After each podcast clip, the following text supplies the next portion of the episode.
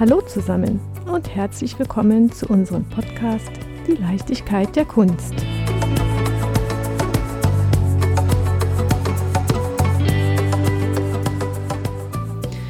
Backstage. Was spielt sich eigentlich in einem Backstage-Bereich ab? Wird hier gespielt? Mit Illusionen? Ist dieser Bereich geprägt durch so tun als ob? Nein, hier zählt Authentizität. Fern von der Öffentlichkeit und den Augen des Publikums geht es hier dreckiger und ehrlicher zu. Und auch exklusiver. Was hat nun ein Podcast über Kunst mit einem Backstage-Bereich gemein? Reise ich heute zu einem darstellenden Künstler? Oder werfe ich mit Leichtigkeit einen Blick hinter eine besondere Kunstkulisse? Hm, weder noch. In dieser Episode treffe ich auf eine bildende Künstlerin, auf Steff Heidhus, die sich in ihren Arbeiten intensiv mit einem offenen und ehrlichen Umgang ihrer Medien auseinandersetzt. Ganz backstage eben, im Sinne von nichts vortäuschen, keine bildweltliche Versprechung und keine verkleidete Leuchtstoffröhre. Liebe Steff, ich schätze mich glücklich, dass du mein heutiger Gast bist und wir gemeinsam einen Blick hinter die Kulissen werfen. Das Wort übergebe ich nun an dich. Bitte stell dich einmal vor und nimm uns mit auf deine Bühne bzw. hinter deine Kulisse. Ich freue mich auch sehr, dass wir miteinander sprechen. Wir sind jetzt ja in der Galerie, also im Grunde genommen in meiner Ausstellung Backstage with the Modern Dancers. Ich bin 1975 in Washington, DC geboren und habe die ersten acht Jahre in den USA gelebt und bin dann mit meiner Familie nach Deutschland gezogen, äh, wo wir erst im Süden Deutschlands gelebt haben, wo ich aber nach dem Abitur schnell weg wollte und habe dann erst in Düsseldorf, dann in Hamburg und äh, jetzt lebe ich in Berlin. Ich habe in Hamburg bei Franz Erd Walter studiert und bin dann nach dem Studium 2005 nach Berlin gezogen habe jetzt die zweite Einzelausstellung mit Eigen und Art. Die erste war letztes Jahr in Leipzig in der Muttergalerie sozusagen. Du sagst, du kommst aus Washington, DC. Hast du noch Bezug zu deinen amerikanischen Wurzeln? Meine Wurzeln sind eigentlich nicht amerikanisch. Also ich habe einen amerikanischen Pass, weil ich da geboren bin, aber meine Eltern sind deutsch. Ich habe amerikanische Freunde, zum Teil sind das die Kontakte meiner Eltern, zum Teil habe ich die bei Stipendienaufenthalten gemacht, die ich dann später in New York und LA hatte. Du sagtest, dass du in Süddeutschland aufgewachsen bist, dass du dann Stationen in Düsseldorf, Hamburg und nun in Berlin hast. Da hast du ja einen schönen Querschnitt Deutschlands kennengelernt. Verrat mir mal, warum es dich jetzt hier nach Berlin verschlagen hat und warum du hier jetzt anfängst oder schon lange dabei bist, Wurzeln zu schlagen? Ich würde sagen, als einzigen Ort in Deutschland habe ich hier tatsächlich Wurzeln geschlagen. Ich bin seit 2005 jetzt in Berlin. Und es kommt auch nicht wirklich ein anderer Ort in Deutschland für mich in Frage. Meine beiden Schwestern sind auch hier. Das ist wichtig. Das ist die Kernfamilie. Meine Familie kommt nicht aus Süddeutschland. Wir kommen aus Nordrhein-Westfalen. Also meine beiden Eltern kommen aus Münster und Lippetal, Lippborg. Und da habe ich nie gelebt. Aber ich habe mich in Süddeutschland eben auch nie heimisch gefühlt. Und dass die Landschaft da wunderschön ist, fällt mir erst im Rückblick auf. Ich wusste es nicht so richtig zu schätzen damals. Ich wollte also in den Norden und bin dann erstmal nach Düsseldorf gegangen und habe da Grafikdesign studiert. Und da bin ich dann eigentlich zur Kunst gekommen und habe mich in Hamburg beworben, dann in Hamburg studiert sechs Jahre lang. Und dann war Hamburg aber eben auch so ein bisschen ich glaube, die Kunstszene hat sich verändert. Ich will jetzt nicht sagen, Hamburg ist zu klein, aber es war einfach nicht besonders viel Austausch. Und ich hatte den Eindruck, das, was während des Studiums da nicht passiert ist, das wird auch nicht mehr passieren. So, man hat seine Rolle in der künstlerischen Gesellschaft da schon. Und deswegen wollte ich da dann weg. Und dann war halt Berlin das Naheliegende. Und der Sprung nach Berlin war größer, als ich und mein damaliger Freund erstmal angenommen haben. Du hast in Düsseldorf Grafikdesign studiert. Wusstest du schon immer, dass du was mit der Kunst machen wolltest? Ich glaube, ich habe da immer das Feld gesehen, in dem für mich irgendwas in Anführungszeichen zu holen oder zu finden ist, was unabhängig von meiner Familie meins ist. So, also meine Familie ist durchsetzt mit Ökonomen, alle sehr faktisch und ich glaube, ich habe da was gespürt, was für mich Sinn macht, was sich der Erklärbarkeit vielleicht entzogen hat und bin dem nachgegangen. Erstmal eben noch ein bisschen mehr an die kommerzielle Welt, Warenwelt angebunden, also Grafikdesign, das ging in Richtung Werbung und da habe ich dann aber auch gemerkt, äh, das ist nicht so richtig, da werde ich nicht glücklich nach ein paar Praktika bei Werbeagenturen oder so Studentenjobs und dann hm, habe ich mich mit Malerei beworben. Malerei mache ich ja jetzt inzwischen gar nicht mehr. Aber das war dann, ich war dann erstmal angekommen, als ich in Hamburg an der HFBK war. Ich glaube, dass es für Eltern auch ein ganz entspanntes Zeichen ist. Ich möchte Kunst machen. Grafikdesign, ein Job ist möglicherweise garantiert. Das wäre jetzt wahrscheinlich so der Gedanke meiner Eltern. Weißt du eigentlich, dass ich ursprünglich auch aus der Werbung komme und in Düsseldorfer Agenturen gearbeitet ah, habe? Ah, wirklich? Mhm. Na, da hätten wir uns da schon über den Weg laufen Möglich. können. Möglich. Ich glaube, bei der Nähe unserer Geburtsdaten gar nicht so unwahrscheinlich. Du beschreibst ja in deinen Werken auch oft einen bildhauerischen Anspruch. Du hast Grafikdesign, du hast die Malerei und das Bildhauerische. Und ich in meiner sehr rudimentären Ahnung würde sagen, dass es sehr installativ ist. Vielleicht weiß ich auch gar nicht so genau, wo der Unterschied zwischen Bildhauerei und Installation ist. Kannst du mir helfen? Ich finde es auch schwer, das festzumachen, beziehungsweise in Bezug auf meine Arbeit ist das nicht so einfach. Wenn jemand Marmorskulpturen macht, dann ist es halt keine Installation, sondern eine Skulptur. Aber bei diesen modularen Arbeiten, die raumbezogen sind, die eigentlich wenig Volumen haben, sondern mit Fläche und Linien und eben ganz wichtig, dem Raumbezug arbeiten, ist es, glaube ich, wirklich oft so auf der Kippe oder es ist vielleicht auch eben beides. Also es sind einzelne Entitäten, deswegen würde man vielleicht eher sagen Skulptur, aber es hängt an der Wand, es ist also tatsächlich installiert. Ich sage, ich bin Bildhauerin, weil ich räumliche Bilder schaffe. Damit kann ich mich, glaube ich, am, am ehesten, fühle ich mich am präzisesten beschrieben. Aber letztlich sind das Kategorisierungen, es sind halt Hilfskonstruktionen.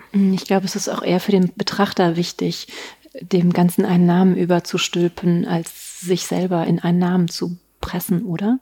Ja, ich meine, ich mache das, was ich mache und habe glaube ich, relativ früh gemerkt, dass die Kategorisierungen, die es schon gibt, da nicht so hundertprozentig greifen. In Hamburg war Malerei verpönt, das habe ich zuallererst gemacht, dann bin ich zu Franz Erhard Walter gekommen. Bei dem geht es ja ganz viel um Fläche und Raum. Ich habe dann angefangen, meine Leinwände in provisorische Konstruktionen einzubinden. Also eigentlich alle Kategorien erstmal vors Schienbein getreten. Und ich glaube, das ist ganz gut. Das sind ja so Befreiungsmomente. Ich könnte mir vorstellen, dass der ein oder andere Hörer vielleicht eine kleine Herausforderung, ich will natürlich niemandem zu nahe treten, aber sich vorzustellen, Maler, Bildhauerei, Installationen, Formen, Linien, Farben. Ich würde vorschlagen, wir zwei gehen durch die Ausstellung und du erklärst mir ein bisschen was und lassen die Hörer daran teilhaben, damit sie einen facettenreichen Einblick bekommen, was genau dich prägt. Wir können vielleicht anfangen mit dem Werk, was hier am Boden vor uns liegt. Ich sehe Kabel, ich sehe Leuchtstoffröhren, die so aussehen, als, als hätten sie getanzt und wären liegen geblieben. Ich könnte vermuten, ist natürlich jetzt auch ein bisschen recherchiert ausgedrückt, dass sie was mit dem Titel Backstage with the Modern Dancers zu tun haben. Erklär mir das bitte. Das, was du jetzt gerade beschreibst, ist ja eine Bodeninstallation. Diese Installation besteht aus kleineren Stücken Metallrohr, aus denen kommen ein- oder beidseitig Neonröhren, die aber aussehen eigentlich, wie sich das Kabel verhält, also fließend. Und das Kabel verbindet diese drei einzelnen Elemente von Metallröhre und Neonröhre in großzügigen Schlaufen. Also es ist eigentlich wie so eine freie Zeichnung mit verdickten Stellen. In der Zeichnung kann man eine Bewegung festhalten. In der Zeichnung kann man auch ein Objekt definieren. Und das ist, glaube ich, das, was ich ganz oft in meinen räumlichen Arbeiten anklingen lassen will oder was ich, ich materialisiere Dinge, die man in der Zeichnung auch machen kann, nämlich was Immaterielles bezeichnen, so was Immaterielles darstellen. Und in diesem Fall genau könnten das die Spuren, die Bewegungen, die Interaktionen, die Richtungen sein von Tänzern auf der Bühne kann man natürlich sagen, wieso Bühne ist doch Backstage, aber da muss ich vielleicht eben auch gleich sagen, dass ich mit solchen Titeln Spielfelder schaffe, aber ich gehorche dem auch nicht unbedingt. Also das ist tatsächlich eigentlich ein Geschehen, was ich eher auf der Bühne verorten würde. Das, was ich jetzt sehe, ist aber etwas, was eben sonst zeitlich gebunden ist. darf ich mal ganz frech fragen. Ich sehe ja Schlaufen. Sind die ganz bewusst gewählt? Das ist eine super Frage. Oh, Gott sei Dank, ich habe schon gedacht, ich oute mich jetzt hier. nee, nee, ich finde oft, je simpler, desto besser kann man sich den Zugang erschaffen. Sollte man sich auch zugestehen. Man muss sich nichts beweisen, so.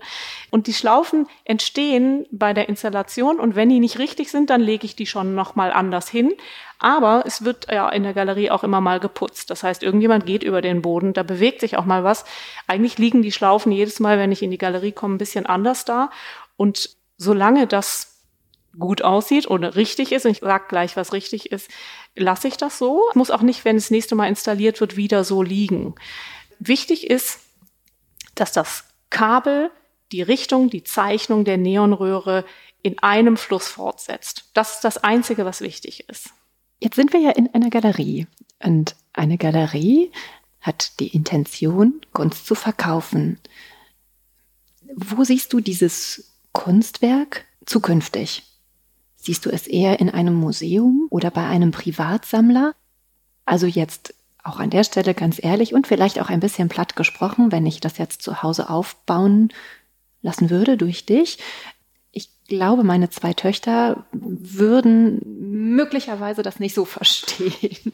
Das ist tatsächlich ein bisschen die Schwierigkeit mit Kunst, also vor allem installativer Kunst. In einem Museum wäre es natürlich super aufgehoben. Das wäre der optimale Ort dafür. In einer Privatsammlung, da gibt es ja auch öfter mal die Situation, dass Leute Räume einrichten lassen von Künstlern und diese Räume sind dann wirklich nur für die Kunst da. Da würde das auch funktionieren. Für den Hausgebrauch, also wie das Bild überm Sofa, ist es echt nicht so gut geeignet zugestandenermaßen. Aber ich kann das, was ich da sagen will, also da ich ja den Bühnenboden und äh, eine Bewegung auf der Bühne thematisieren will, also ich könnte natürlich auch eine Zeichnung machen, aber dann hätte ich eine ganz andere Arbeit gemacht. Vielleicht überinterpretiere ich ein bisschen, aber ich sehe schmale Kabel und eher festere und starre Röhren. Ich neige dazu, jetzt zu denken, da wird ein Widerspruch angesprochen, vielleicht die Ambivalenz zwischen weichen, fließenden Bewegungen und dann aber auch wieder diesem, ja, jetzt fällt mir nur wieder das Wort starren Stehzustand ein. Mhm. Ist das auch ein wenig Absicht? Wie gehst du mit Absichten um, die in deine Werke rein interpretiert werden? Also wenn du mich jetzt so fragst, ist es wahrscheinlich Absicht. Ich hätte es aber, glaube ich, im Vorhinein oder als ich die Arbeit entwickelt habe, so nicht ausgedrückt. Ich bin ja ausgegangen von Markierungen auf dem Boden. Das ist ja wirklich was Statisches. Und die Bewegungen, die ja sich praktisch an diesen Markierungen ausrichten, die sind fließend und die sind zeitgebunden, die Markierung nicht. Und ich glaube, daher kommt das dann. Das war aber nicht so eine konkrete Überlegung, dass ich das eine jetzt aus einem starren Material, ich meine, Neonröhre ist auch starr, soll aber aussehen, als ob sie nicht starr sei. Jetzt also auch Übergänge. Bist du eigentlich Tänzerin? Nee. Ich habe mal Ballett gemacht als Kind. Nee, ich bin ich keine auch. Tänzerin. ich freue mich immer noch, wenn jemand sagt, eine schöne gerade Haltung. Mhm. genau, die kommt bei mir allerdings vom Dressurreiten. Ah. Ähm, wenn ich mir das Werk anschaue, es ist ja aus der Betrachtung, aus meiner Betrachtung jetzt eher länglich gezogen. Dann geht mein Blick nach oben und ich sehe eine Art Baldachin und fühle mich beschützt, auch wenn es nur in Anführungszeichen Stangen sind, die aus der Wand rauskragen. Erklär mir dieses Werk bitte. Also interessant, dass du sagst, du fühlst dich beschützt, denn viele Leute haben darauf auch schon reagiert, dass sie sagen, das wirkt so ein bisschen wie so eine bedrohliche, skelettartige Schwinge. Für die Leute, die es jetzt nicht sehen, es ist tatsächlich ausgehend von einer architektonischen Form, also von einer Metallhalterung, die dann mit Stoff bespannten kleinen Baldachin oder eine Markise ergeben würde, das nimmt es als Ausgangspunkt und ist dann gezogen und aufs Gerüst reduziert in eine ja fast krallenartige Zeichnung. Es gibt überhaupt keine Flächen mehr, es sind nur noch Linien im Raum. Die Galerie ist ja sehr schmal und das Objekt reicht fast von einer Seite bis an die andere. Da geht es dann wiederum um Blickachsen. Also es ging auch darum, die Höhe des Raums zu thematisieren und die zeichnerische Arbeit, die Braces, die auf dem Boden liegen, beantworten oder stehen äh, im Dialog mit dieser Arbeit, die den oberen Raum thematisiert. Also das ist spannend, weil mit dem Hintergrund Backstage with the Modern Dancers, Dancers, Möchtest du, dass ich es amerikanisch wegen deiner Geburt? Your choice, your call. Dancers. Dancers. Jeder darf sich selber überlegen. Genau. Wir haben unten die Zeichnungen, die Vorgaben, wie sich der Tänzer zu bewegen hat. Und oben, dieser Baldachin hat auch etwas von Bühnenvorhang. Mhm. Der ja, ich habe tatsächlich lange Jahre Theater gespielt. Na ja, okay, in der Schülergruppe. Aber auch auf der Bühne und Backstage. Es gab ja auch im hinteren Bereich die Vorhänge. Und mich hat es direkt an diesen Vorhang erinnert und diese bisschen tumultige, tuschelige Atmosphäre, Aufregung, Spannung, was passiert, vergesse ich auch nichts. Beim Balletttanzen habe ich auch Aufführungen gehabt, also Bühne mag ich gerne. Und dann sehe ich links und rechts von der am Boden liegenden Skulptur und dem Baldachin sehe ich, ich formuliere es mal sehr einfach, Aufhängungen und es wirkt, als würden die Kostüme gerade dort abgelegt werden in einer sehr abstrakten Art und Weise. Und wenn mich nicht alles täuscht, dann heißen diese zwei Kunstwerke auch Costumes. Genau, die heißen Costumes und dann in Klammer Prototypes und kommen auch genau daher. Also genau das, was du jetzt beschrieben hast, war meine Herangehensweise. Das ist Geschichtetes über eine speziell konzipierte Aufhängung, die so ein ja, so ein bisschen hm, was Kleiderbügel oder zumindest die Funktion von einem Kleiderbügel übernimmt. Die bestehen aus mehreren Materialien. Die Formate sind körperbezogen, die Hängehöhe ist auch körperbezogen, aber man könnte sie nicht wirklich tragen. Es sind Formationen oder Schichtungen aus geometrisch geschnittenem Material. Das ist eine dünne Silikonfolie, das ist Leder. An dem einen ist ein Spanngurt dran, an dem anderen gibt es so eine Art Schulter Pellerine oder so, das so ein bisschen an Rüstung erinnert. Ich meine, wer das triadische Ballett kennt, vielleicht von Oskar Schlemmer, das sind voluminöser, aber das sind eben auch in Richtung Abstraktion veränderte menschliche Kleiderformen. So. Ich finde, es ist schon sehr, nein, nicht offensichtlich, aber ersichtlich. Ich drehe mich um und habe im Rücken zwei Schilder. Ich mag Worte gerne, Erklär mir, was auf den Schildern steht. Es ergibt sich im ersten Moment nicht richtig. Auf dem zweiten steht Dis, Tanz. Ist das vom Englischen wieder Dance? Denke ich wieder an die Bühne? Ist es ein Spiel mit den Worten, dass man nicht direkt die richtige Rechtschreibung erkennt? Oder muss ich die Wörter umdrehen? Was mache ich mit diesen zwei Werken? Die zwei Werke sind, du hast gesagt, Schilder und genau daran erinnern sie ja auch und sie heißen No Science.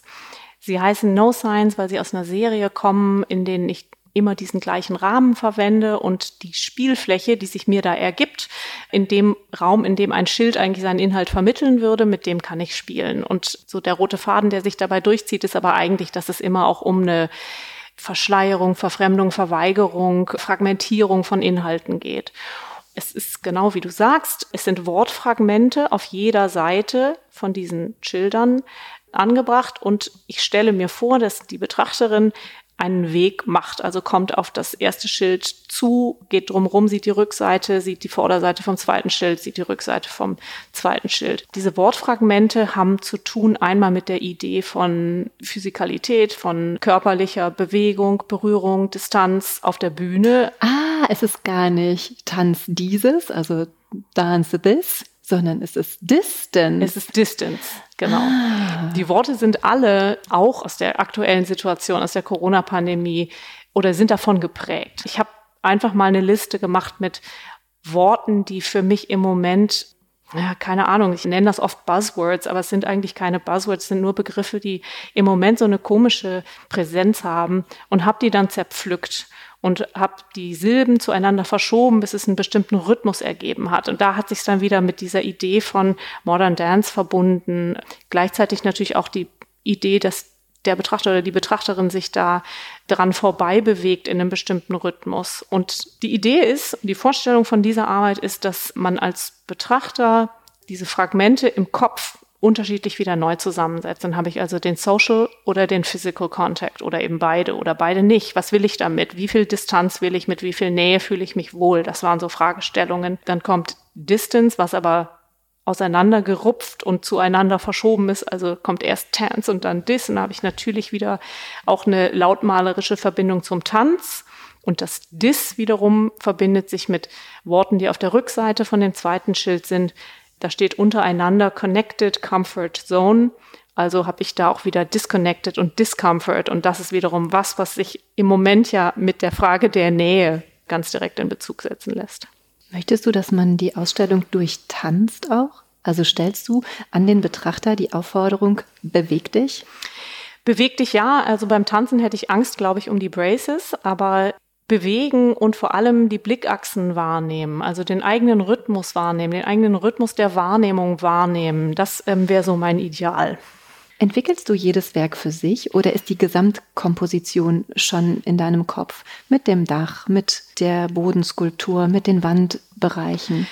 Ich glaube, es gibt beides, das greift so ineinander über. Das Awning hatte ich für eine andere Situation entworfen, eigentlich für den Außenraum. Das passte hier aber dann auf einmal so, jetzt gar nicht in Bezug auf den Titel, aber einfach in Bezug auf die anderen Arbeiten und auf den Raum so perfekt rein.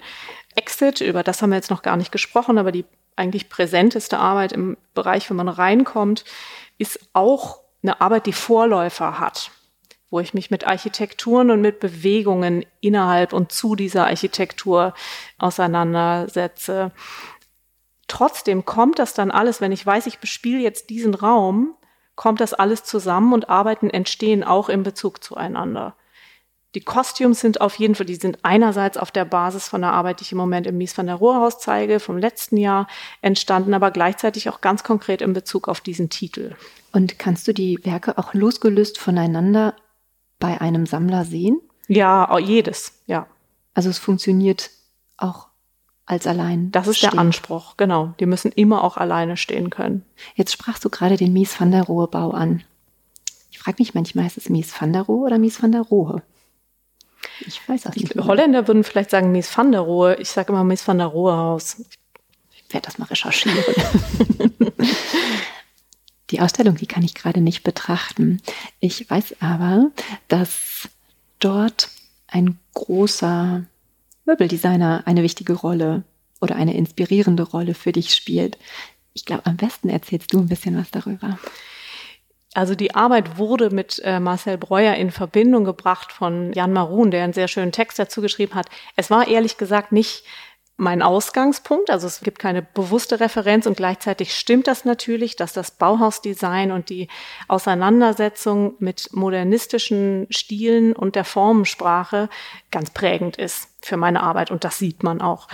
Die Arbeit, die im Mies van der Rohe Haus jetzt gerade zu sehen ist, ist eine Schichtung, also wie gesagt, ist der Vorläufer zu den Costumes, ist eine Schichtung von mehreren Formen. Die eine Form, die ursprüngliche Form, habe ich von der Kuhhaut abgenommen und dann aber mit geometrischen, an Schnittmuster erinnernden Formen darauf reagiert. Und es ist jetzt eine Komposition, ist aber dreidimensional geworden. Es sind auch wieder Spanngurte dabei. Das ist über eine horizontale Stange oder Halterung gehängt, die so auf Hüfthöhe hängt. Also es hat durchaus Bezüge oder Anklänge von Gebrauchsobjekt oder auch von Zwischenzustand, dass man das, was da jetzt abgelegt ist, ja, wie ein Sattel oder eine Pferdedecke oder so, ähm, wieder wegnehmen könnte. Es ist aber eine ganz fein austarierte Komposition. Meinst du, ist es möglich, um dem Hörer einen visuellen Eindruck zu verschaffen, dass du mir ein Bild zur Verfügung stellst, was ich beispielsweise auf meinem Instagram-Account veröffentliche? Gerne, ja, natürlich. Also, liebe Zuhörer und Zuhörerinnen, schaut mal unter Instagram die Leichtigkeit der Kunst. Die Arbeit im Mies van der Rohe heißt Gewandt in drei Akten. Nee, die Arbeit heißt nicht Gewandt in drei Akten, die Ausstellung heißt Gewandt in drei Akten. Die Arbeit heißt Untitled Klammer weiße Form. Okay, und ist Teil deiner Ausstellung? Stellst du mehrere Stücke dort aus? Nee, es ist eine Ausstellung, wo ich als einzige bildende Künstlerin ausstelle, aber die außerdem ein modernistisches Kleid, was Martha Lemke, die Bauherrin, die das Haus bei Mies van der Rohe in Auftrag gegeben hat, trägt. Das wurde nach diesem Foto rekonstruiert und da stellt sich natürlich eine tolle Verbindung her zu meiner Arbeit, also zu Untitled Weiße Form, was wiederum auch mit dieser Idee von Schnittmuster und von etwas, was in der Fläche konstruiert wird und also eigentlich auch schon auf ein Volumen verweist, aber in meinem Fall ja auch zwar dreidimensional, aber noch liegend da jetzt nur zu sehen ist. Du erzählst, du arbeitest mit Silikon, mit Gummi, mit Leder, mit Leuchtstoffröhre, mit Kabel. Alles unterschiedliche Oberflächen. Wie wichtig sind dir Oberflächen? Oberflächen und Materialbeschaffenheit und Materialverhalten sind sehr wichtig. Ich habe früher mal mehr mit Holz gemacht und hatte dann das Bedürfnis, mit Metall zu arbeiten, weil man mit Metall anders umgehen kann. Also wenn man es heiß macht, kann man es biegen und wenn man es schweißt und schleift, kann man ganz weiche Übergänge, ist ja ein Verschmilzen, was da stattfindet. Damit hat es eigentlich so angefangen. Es geht mir gar nicht in erster Linie darum, wie die Materialien konnotiert sind und gleichzeitig spielt das oftmals eine Rolle, wenn auch eher in dem Sinne, dass ich dieser Konnotation widerspreche. Was ist denn eine Konnotation? Also sagen wir mal, wenn irgendwo Edelstahl und schwarzes Leder auftaucht, dann hat man damit bestimmte Assoziationen. Also zum Beispiel Sadomaso. Auch meine erste Vorstellung erwischt. ja, das ist nämlich was, was bei mir tatsächlich öfter vorkommt. Also nicht unbedingt schwarzes Leder, aber Leder und Ösen, die sind dann vielleicht eher Aluminium und der Stahl ist bei mir schwarz, aber es ist eben trotzdem schwarzes Leder oder überhaupt Leder und Stahl. Und Ketten gab es früher auch viel. Ich glaube, dass Stahl und Leder kommt bei mir eher vom Reitsport. Ähm, das ist halt eine Materialität, mit der ich vertraut bin. Und gleichzeitig also wenn dieser Bezug zu dieser Sadomaso-Welt, in der ich mich nicht auskenne, aber psychologisch finde ich interessant, dass es, dass da Vertrauen und Machtverhältnisse verhandelt werden. So der direkte Bezug stimmt für mich nicht. Ne? Ich habe kein Interesse, äh, meine Arbeit in, in diesem BDSM-Kontext zu verorten und trotzdem ist es erlaubt, weil ich mich mit Fragen nach Machtverhältnissen durchaus auseinandersetze, dass diese Assoziation stattfindet. Sind gesellschaftspolitische Themen für dich wichtig? Als Quelle ja, aber ich verhandle keine konkreten Ereignisse und auch keine konkreten Fragestellungen in meinen Arbeiten. Wie gehst du mit der Frage um, ist deine Kunst in Bezug auf deine Autobiografie zu sehen? Meine Kunst ist natürlich eine sehr individuelle Sprache, die auch, glaube ich, je, je weiter man sie ausformuliert und je reflektierter man wird, desto individueller wird sie wahrscheinlich. Aber autobiografisch, ich weiß ehrlich gesagt gar nicht, wie das aussehen sollte, da meine Kunst ja nicht figurativ ist. Klar, da ist viel von mir drin, aber ich verarbeite da auch keine Geschehnisse. Ich habe ein Werk von dir gesehen in einem Katalog mit dem Titel Madonna. Mhm. Und du sprachst eben schon die Ketten an also wenn ich jetzt sage, ich finde es großartig, soll das nicht bedeuten, dass ich finde alles großartig natürlich, aber das hat mich schon aufgrund seiner Simpelheit so angesprochen. Es ist ein Nagel und darüber sind, ich weiß nicht genau, vielleicht 20, 30, 80. 80, ähm, ich habe es nicht so mit Zahlen, drüber gehangen und das sieht aus wie ein Frauenkopf von hinten mit dem Titel Madonna. Erklär doch dieses Werk einmal. Ich glaube, das Werk ist, das ist ja schon früh entstanden, ist ja so 2007 entstanden und das ist ganz maßgeblich, weil ich über diese Arbeit meine eigene Arbeit verstanden habe. Das war nicht so, dass ich gesagt habe, ich mache jetzt ein Werk zum Thema Pieta oder Mutter Gottes, sondern ich habe eine Fahrradkette austauschen müssen. Ich bin auf das Material aufmerksam geworden und abgefahren, habe angefangen, Fahrradketten zu sammeln und die zu säubern im Atelier. Das ist ja auch so was Meditatives, aber ich wusste gar nicht, wo es hingeht. Und dann hatte ich da diesen Eimer mit Aceton und habe immer die Fahrradketten sauber gemacht und das hat so eine ganz fette ja, schwarze Masse gegeben und dann wusste ich immer nicht, wohin damit. Und ich habe es aber trotzdem weitergemacht, weil ich das so schön fand, wie sich diese Ketten anfühlen, diese Mechanik und dann gleichzeitig die Begrenztheit, die ja in, man kann ja nicht in alle Richtungen bewegen. Und habe die, wenn die fertig geputzt waren, über eine Schraube gehängt. Die Schraube war einfach noch in der Wand. Und irgendwann habe ich das gesehen, gedacht, das ist ja eine Arbeit. Und dann kam so als nächster Gedanke, und die heißt Madonna. Also spielt Hängung immer für dich auch eine große Rolle? Ja, ich glaube, Material spielt, also Hängung spielt natürlich eine große Rolle. Die hängt auch immer auf Augenhöhe, die Madonna, oder über Augenhöhe, die hängt nie niedriger. Aber Materialität, was ich da gemerkt habe, ist, dass Prozess und Materialität ja oft so Schlüssel, dem muss ich folgen. Und das ist nach wie vor so, ist nicht das Einzige, aber ganz zentral. Du sprachst ja eben schon von deinem Professor, der ja durchaus auch für eine speziellen Art mit Material prägend ist. Ja, wobei bei mir die Materialität ja so viel weniger begrenzt ist. Also er ist ja sehr festgelegt auf, auf bestimmte Materialitäten, die er auch in Bezug auf die Kunstgeschichte einordnet. Ist ja auch so ein bisschen antimonumental. Mit dem kann ich mich wieder verbinden. Aber ich würde zum Beispiel nicht sagen, dass die Bandbreite von Materialität bei mir schon ausgeschöpft ist. Wir sprechen von Franz Erhard Walter. Ich muss mich immer ein bisschen konzentrieren, dass ich nicht Erhard Franz Walter sage, die drei Vornamen. Ich glaube, ich habe es richtig gemacht. Franz Erhard Walter. Ich hatte neulich einen Podcast, da ging es um Sigmar Polke. Mhm. Und wir sprachen über das Bild mit der linken oberen Ecke. Und ich Rechte, glaube ich. Ja, das kann sein. Genau darauf will ich hinaus. Und wenn man einmal falsch abgespeichert hat, ist es so schwierig, wieder zurückzukommen. Und je mehr ich mich da rein verbeiße, du musst es richtig sagen, das heißt und so, mit hundertprozentiger Wahrscheinlichkeit geht das komplett nicht. Und bei Franz Erhard Walter, ich habe im letzten Jahr die Ausstellung Shifting Perspectives in, im Haus der Kunst in München gesehen.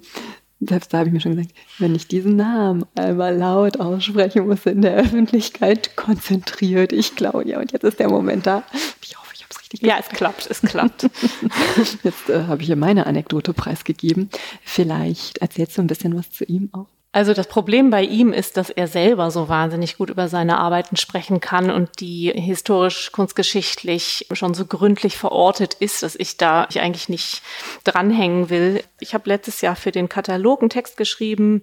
Vier Ex-Studenten, ehemalige Studenten von ihm wurden eingeladen, einen Text zu dem Katalog beizusteuern. Und da habe ich mich schon äh, genau damit auseinandergesetzt, dass es theoretischen kunstwissenschaftlichen Text zu schreiben, das machen wirklich besser andere. Aber ich habe natürlich eine persönliche Beziehung zu ihm und seiner Lehre und was das bei mir gemacht hat. Und ich habe großen Respekt vor seiner Arbeit, die Art und Weise, wie er die Gesellschaft als fragiles Gebilde verstanden hat, was durch Aktion und Interaktion von jedem Einzelnen äh, mitgetragen wird. Und das ist eigentlich fast utopisch. Auf jeden Fall politisch, was er aber nicht irgendwie vorne angestellt hat.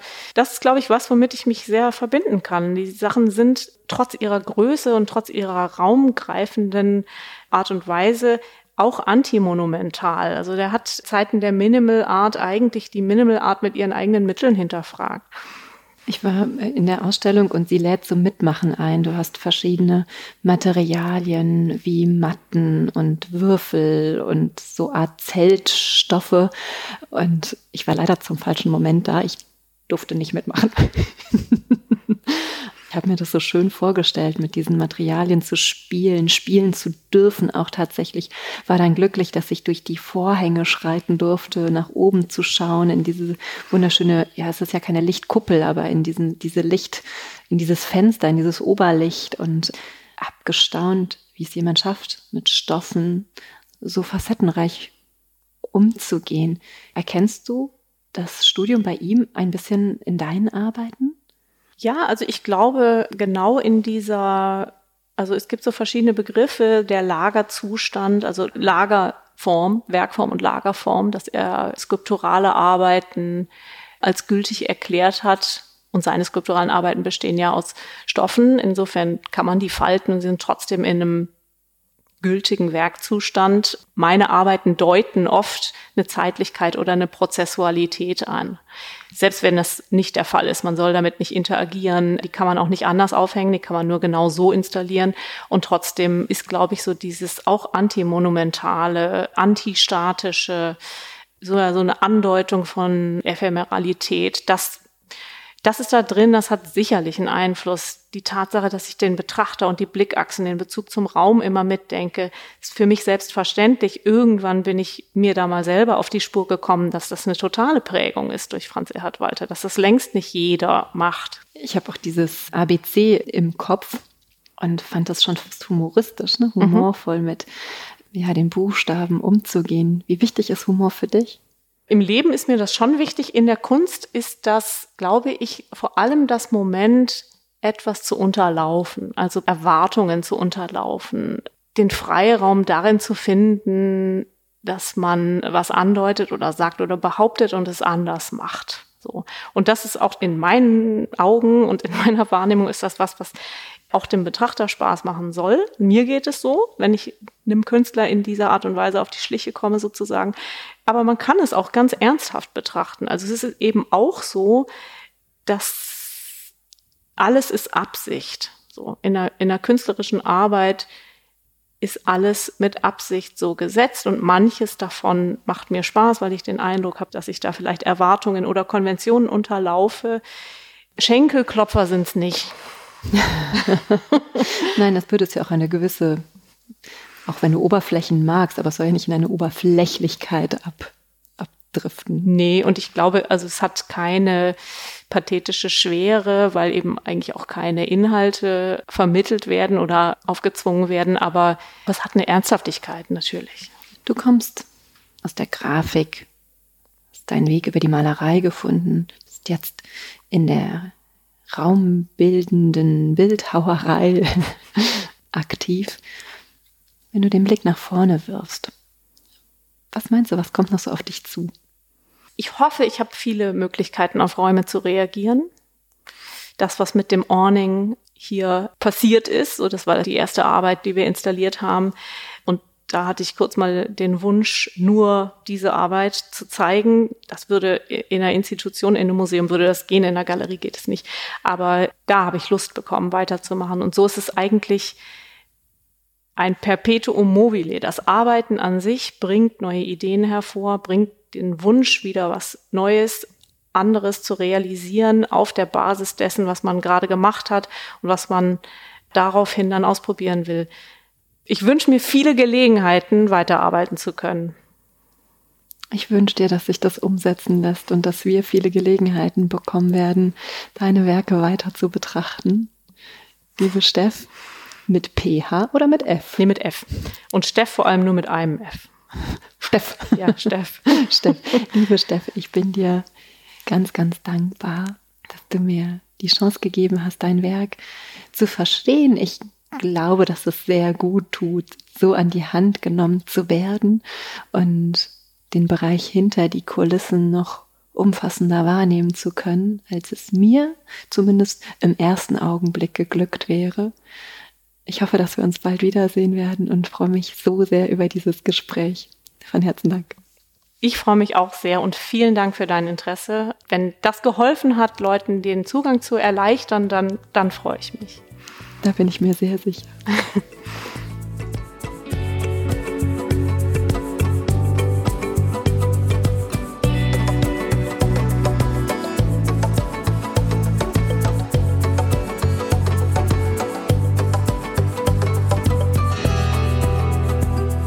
Schickt uns gerne Fragen, Anmerkungen und Feedback an info at die Leichtigkeit der Kunst.de. Ihr findet uns auf allen gängigen Podcast-Plattformen und wenn ihr mögt, bewertet uns dort auch.